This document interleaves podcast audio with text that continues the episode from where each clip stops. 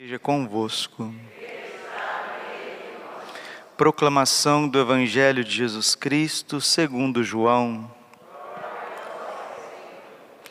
Jesus manifestou-se aos seus discípulos e depois de comerem, perguntou a Simão Pedro: Simão, filho de João, tu me amas mais do que estes?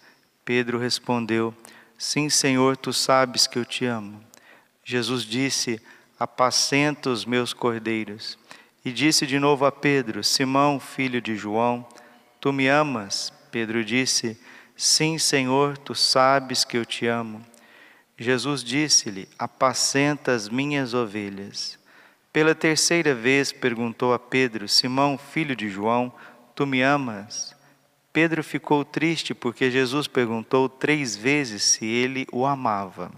Respondeu: Senhor, tu sabes tudo, tu sabes que eu te amo. Jesus disse-lhe: Apacenta as minhas ovelhas. Em verdade, em verdade te digo, quando eras jovem, tu te cingias e ias para onde querias. Quando fores velho, estenderás as mãos e outro te cingirá e te levará para onde não queres ir. Jesus disse isso, significando com que morte Pedro iria glorificar a Deus e acrescentou: Segue-me. Palavra da salvação.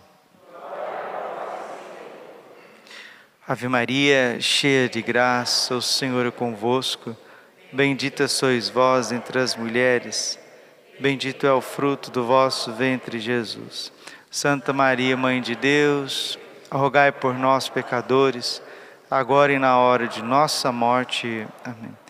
Vinde Espírito Santo, vinde por meio da poderosa intercessão do Imaculado Coração de Maria, vossa amadíssima esposa. Podemos sentar um pouquinho. Jesus, manso e humilde de coração.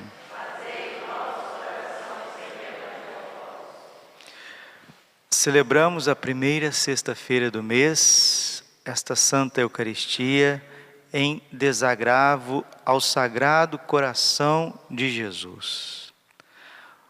Meu tio Valdo, que faleceu esta madrugada passada, agora em janeiro, quando eu estava de férias em Varginha, a última pergunta que ele me fez, e nós conversávamos muito, ele disse para mim: Padre Braulio, o que, que é reparação? Qual que é a diferença entre reparação e penitência? Foi a última pergunta que meu tio fez para mim. Não é? E eu falei para ele, Tivaldo, reparação é a gente amar quem foi ofendido, quem foi desprezado, quem foi tratado com indiferença e ingratidão. Tratando-se de Deus, esse amor ofendido, ele acaba sendo infinito. E nós não temos condições de reparar a ofensa infinita dada a Deus. Somente Deus pode reparar Deus, por isso Jesus fez homem. A encarnação do Verbo é para reparar as ofensas dos anjos rebeldes e dos homens rebeldes ao coração de Deus. Por que, que os anjos se rebelaram contra Deus? Uma terça parte dos anjos se transformaram em demônios e vieram seduzir, através de Satanás, a serpente do Gênesis, Adão e Eva, que também se rebelaram contra Deus e quiseram fazer a sua própria vontade. Né? Jeremias, capítulo 2, versículo 20: Não servem, não serviremos, não serviremos. Satanás não quer servir a Deus, os anjos rebeldes não querem servir a Deus. Adão e Eva também não querem servir a Deus. Então, o que é o pecado? O pecado é um conluio dos anjos rebeldes e dos homens rebeldes. Isso é o pecado. E o resultado desse conluio é a morte, é a desgraça eterna. E Deus, para reparar esta ofensa feita à Sua Majestade, Ele permite o mistério da encarnação do Verbo. Hebreus capítulo 10, versículo 7. Et venho, eis que venho, eis que venho, ó Pai, com prazer fazer a vossa vontade. Nós chegamos à situação que chegamos na humanidade, sofrimento, decrepitude, doenças, angústias, pavor, a morte, por conta da desobediência. São Paulo, quando escreve aos Romanos, no capítulo 5, ele diz isso. Pela desobediência de um só homem nos veio a morte, a desgraça e o pecado. Mas pela obediência de um só, Jesus Cristo, nos vem a graça e a vida eterna. Eu quero tratar com vocês aqui rapidamente, nesta missa votiva ao Sagrado Coração de Jesus, a virtude da obediência. Porque se o mal entrou no mundo pela porta da desobediência, a salvação ela só pode entrar pela porta da obediência. E esta porta é o coração de Jesus, o coração obediente até a morte e morte de cruz. Filipenses capítulo 2, versículo 10. A obediência caríssima de Nossa Senhora, Lucas 1, 31, 38.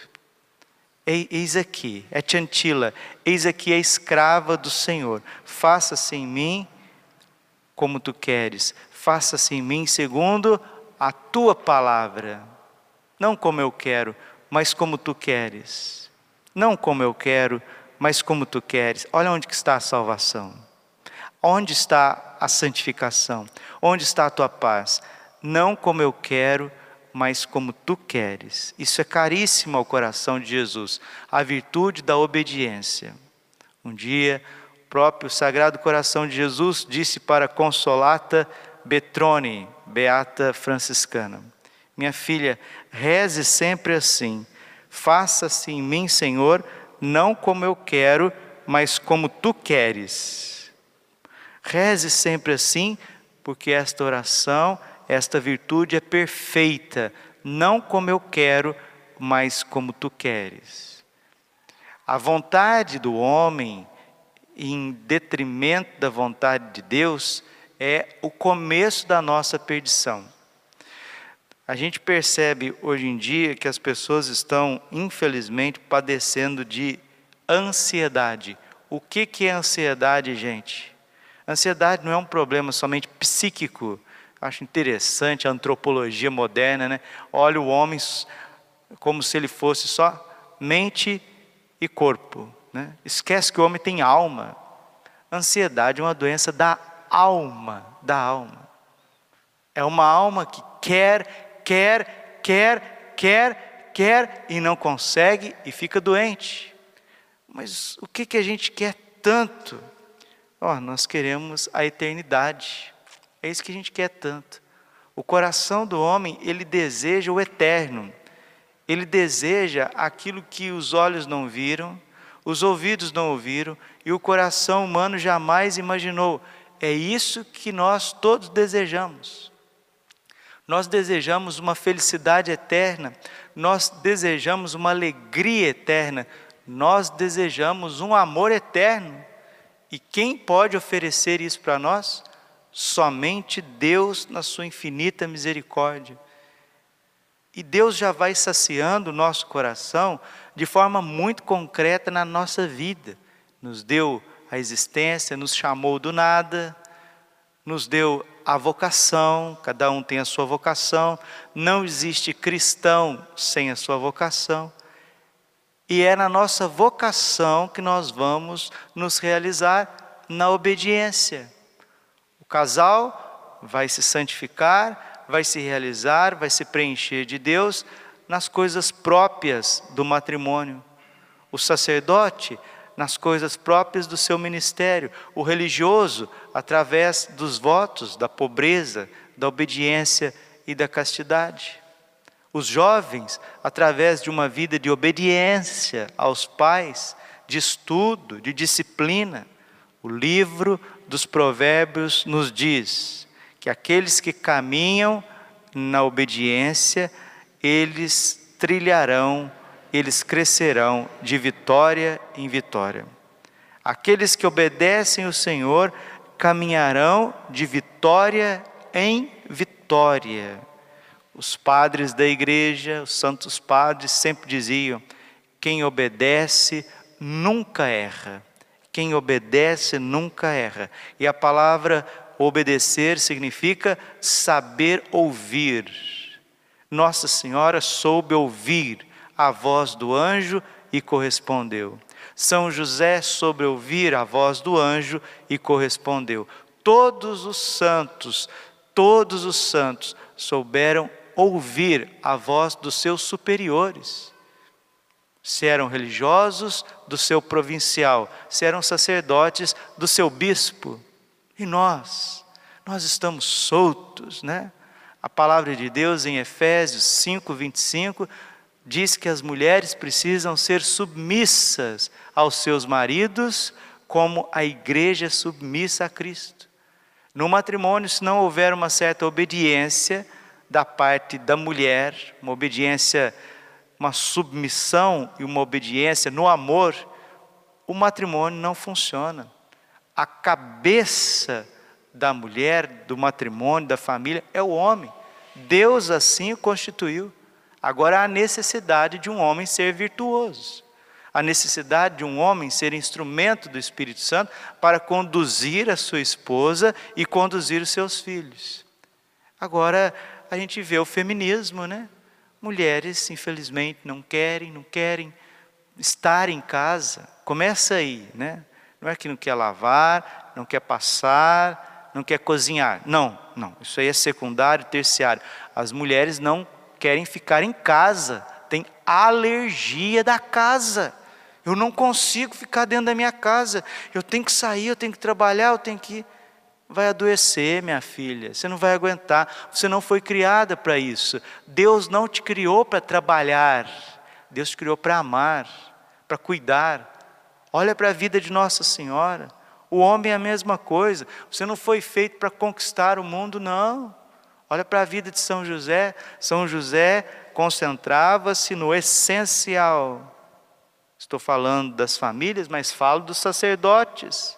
Olhemos para a vida de um São João Maria Vianney, de um Santo Padre Pio de Petrolitina, aonde que esses sacerdotes se santificaram? No confessionário, na liturgia das horas, na adoração do Santíssimo Sacramento, na récita interrupta do Santo Rosário, na visita aos doentes, no cuidado aos enfermos. A gente deixa o essencial e vai correndo loucamente, desequilibradamente pelo supérfluo. Por isso que não tem paz, por isso que não tem alegria, por isso que não tem liga, né? Não tem liga, o, os corações parece que estão distantes, né? O marido e a mulher parece que não se entendem, mas não, não desse jeito não entende mesmo. Está vivendo errado, não tem uma regra, não tem obediência. O padre parece que não tem sintonia com o Espírito Santo, mas não tem mesmo, está vivendo por si mesmo, vivendo por si mesmo, né?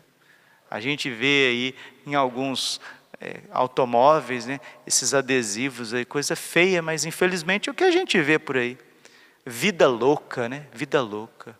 Ou seja, meu corpo, minhas regras eu faço o que eu quero, né? A máxima do satanismo moderno é isso: faze o que tu queres, pois há de ser tudo da lei, né? A máxima de Aleister Crowley, depois cantada aí pelos cantores aqui no Brasil e etc, cantores famo famosos em músicas famosas. É uma paródia, né? É um antagonismo dos santos mandamentos. Celebrar o coração de Jesus é celebrar um Deus obediente até a morte e morte de cruz. São Francisco de Assis ensinava que a caridade, o amor e a obediência são virtudes irmãs. Amor e submissão vão juntos. Quem ama quer fazer o que a pessoa amada gosta. É verdade garantida pela palavra de Jesus. João capítulo 8, versículo 29. Faço sempre aquilo que agrada o meu Pai. Quem ama está pronto em executar o que lhe pede a pessoa amada, porque todo ato de dedicação à pessoa amada nutre e fortalece o amor recíproco. João capítulo 4, versículo 34. O meu alimento é a fazer a vontade daquele que me enviou. Até quando as exigências do amor são fortes e dolorosas, aliás, ainda mais, o coração que ama revela a riqueza e a verdadeira generosidade do seu amor.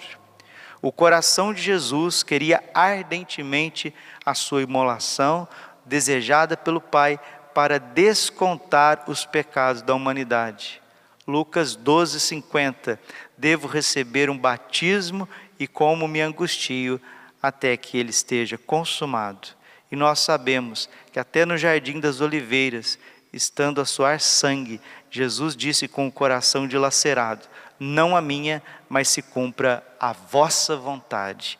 Aqui está o desequilíbrio, aqui está a derrota, aqui está a falta de sucesso, de progresso espiritual de tantos católicos, a desobediência, o fazer o que eu quero, viver do meu jeito.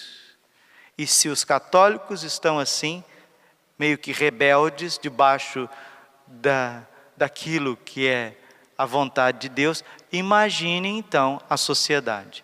Nós queremos ser de Deus por nós mesmos e não estamos conseguindo. A sociedade não quer Deus, não quer Deus. O mundo se tornou ateu, se voltou contra Deus e por isso como disse Nossa Senhora no livro azul, a humanidade vai conhecer a sua maior prova. Né? Vejamos, por exemplo, a situação da Europa. Né? Sete milhões e meio de refugiados nesse conflito na Ucrânia, mulheres e crianças. A Europa já começa a padecer necessidade de comida, de alimento, porque estão se retendo os grãos na Ucrânia. O Papa Francisco falou para não usar o alimento, os grãos, né, como guerra, né, como arma de guerra. E é isso que está acontecendo na Europa. O gás já começa a faltar, e isso já vai gerando inflação no mundo inteiro, e a verdade é uma só: as pandemias, as pestes, as doenças não vão cessar, os conflitos não vão cessar, porque o homem se rebelou contra Deus. Padre, não tem remédio, não tem solução? Tem a obediência, a humildade, recorrer ao coração de Jesus e dizer: piedade de nós, Senhor, porque pecamos contra o céu e contra ti. Queremos a reconciliação, queremos um coração novo. Arranca esse coração rebelde, arranca esse coração desobediente, desobediente, esse coração de pedra e nos dê um coração de carne, manso, humilde, obediente, misericordioso como o vosso. Como que isso vai acontecer em escala global? Como que a humanidade vai se voltar a Jesus Cristo? Como? É um mistério. É isso que Deus vai realizar nesse período, nesta década, nesta próxima década que entraremos. Será uma série de acontecimentos que o homem vai ver, o homem vai cair, vai pôr o rosto no pó, no pó do seu orgulho, e muitos voltarão a Deus. Acontecerá assim um triunfo da humanidade. Esse triunfo é o triunfo da obediência. É quando Cristo, Rei do universo, for o centro dos corações, a igreja voltar a reger as nações com sabedoria, o Espírito Santo vai distribuir os seus dons entre os batizados que viverão na obediência dos mandamentos de Deus. Fora isso, meus irmãos, fora isso, como está lá no livro de Ageu, capítulo 2, versículo 9, é encher saco roto. Você põe em cima e sai embaixo. O que você enche, sai embaixo. Saco furado, né? todos os esforços científicos, os esforços diplomáticos, os esforços né, de tecnologia, etc., isso não vale absolutamente nada, só vai gerar mais ansiedade e problemas, porque o ser humano não reconhece Jesus Cristo, não adora Jesus Cristo, não ama Jesus Cristo como Deus eterno. Isso é reparação. Reparação é nós começarmos a amar a Deus por aqueles que não amam. Crer, crer em Deus por aqueles que não creem, esperar em Deus por aqueles que não esperam, obedecer a Deus por aqueles corações rebeldes, estar a serviço de Deus, à disposição de Deus, por aqueles que só querem fazer os seus caprichos e as suas vontades. É claro, qualquer padre, qualquer padre, qualquer evangelizador consciente percebe esse drama. Parece que as pessoas correm para o sagrado, para que Deus lhes obedeça. Deus tem que fazer a minha vontade. Senão não vou na igreja mais, senão não devolvo o dízimo mais, senão não vou naquela missa mais. Deus é o gênio da lâmpada. Faça-se é, a minha vontade, assim na terra como no céu. Eis a desgraça que Jesus Cristo veio desfazer com a sua humildade, obediência, morte e ressurreição. Glória ao Pai, ao Filho e ao Espírito Santo, como era no princípio, agora e sempre. Coração imaculado de Maria, confiança, saúde, vitória.